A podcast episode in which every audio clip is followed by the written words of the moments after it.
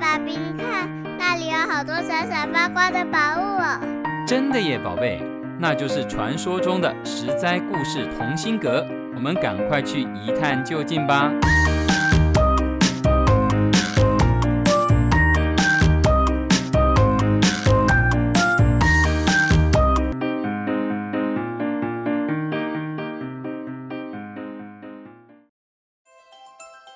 Hello，各位亲爱的小朋友们，你今天过得好吗？我是实在故事同心阁里把幸福阳光洒在你身上的桑尼姐姐。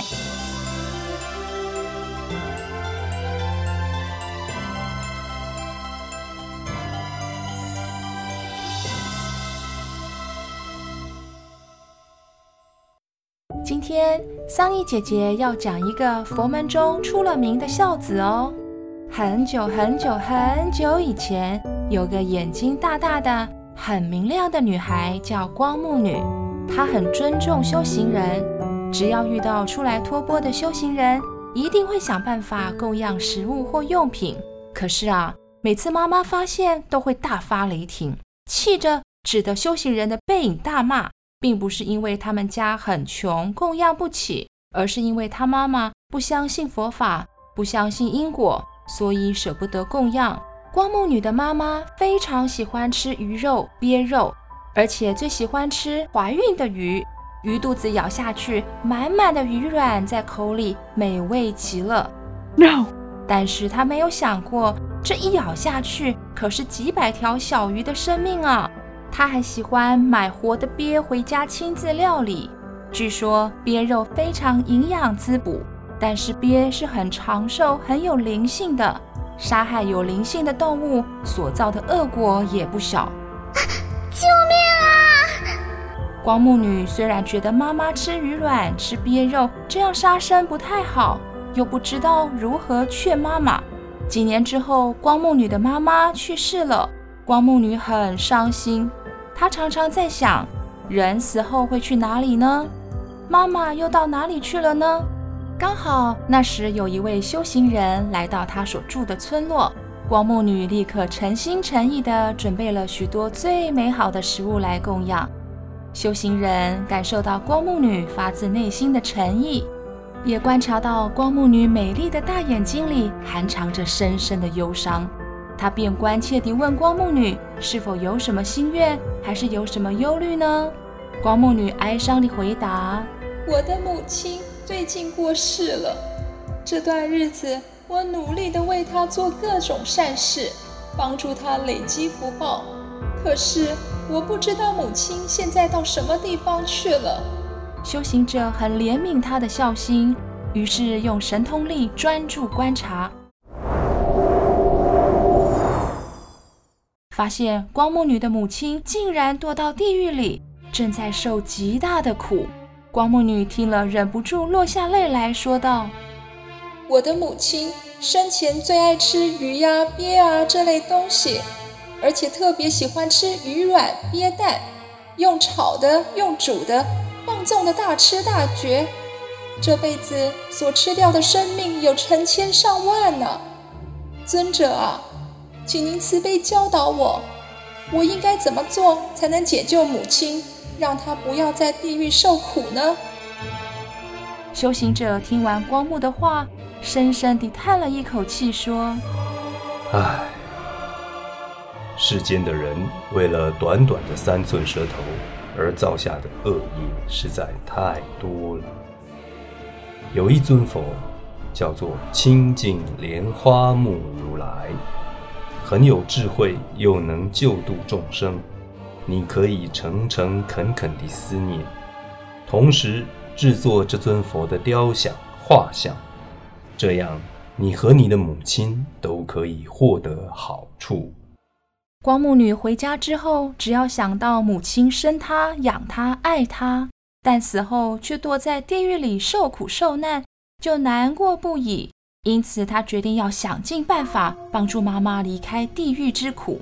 每天都一心一意地依照修行者的教导，恭敬供养清净莲花目如来，并瞻仰礼拜佛的画像。有一天晚上，光目女做梦，终于梦见佛庄严的金色身像山那么的高大，不断地放出灿烂的大光明。佛告诉光目女，她的母亲不久后会投生到她的家里，而且一出生就会说话。果然，不久后，光目女家的女佣生下一个婴儿，三天就能够开口说话。她告诉光目女。善有善报，恶有恶报。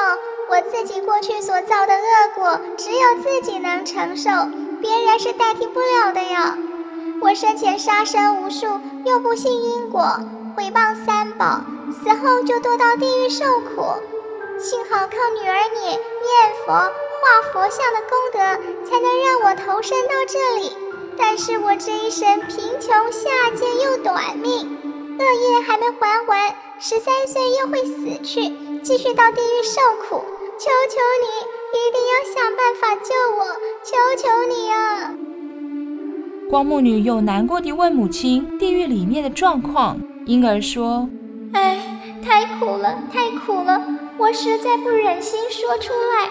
那一种水煮火煎、千刀万剐的痛苦，是说也说不尽的。就算是百千年，也很难说完。”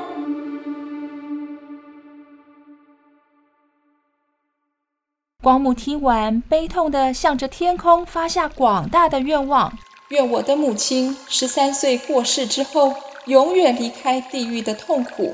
十方诸佛菩萨，请慈悲请听我为母亲所发的广大誓言。愿我从今日以后，乃至未来百千万亿的时间，所有罪苦众生，我都发誓要救度他们，使他们永远离开地狱恶鬼。畜生的三恶道，不仅如此，还要使所有罪苦众生通通都成佛以后，我才最后成佛。这时，不可思议的事情发生了，空中传来清净莲花目如来的声音说：“光目啊，你的大孝心及大慈悲心，真是难能可贵啊！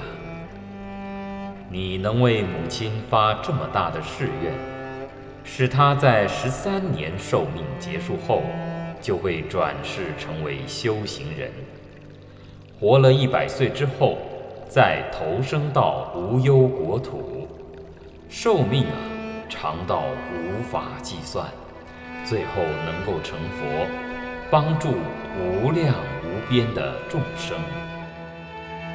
没想到光目女的孝心与誓愿。能够救脱母亲脱离可怕的地狱，在《地藏经》里，佛陀还告诉我们一个秘密哦。光目女因为发起度一切众生脱离地狱的大愿，后来就成为大愿地藏王菩萨。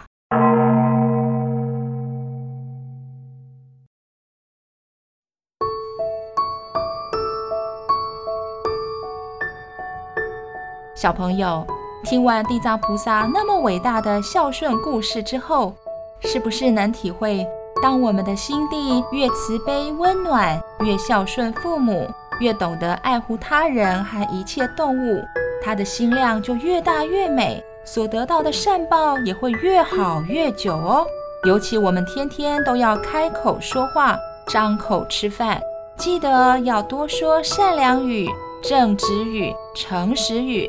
每天饮食要蔬果、彩虹五七九哦。今天的故事就说到这里，我是桑尼姐姐，下回实在故事同心阁见喽。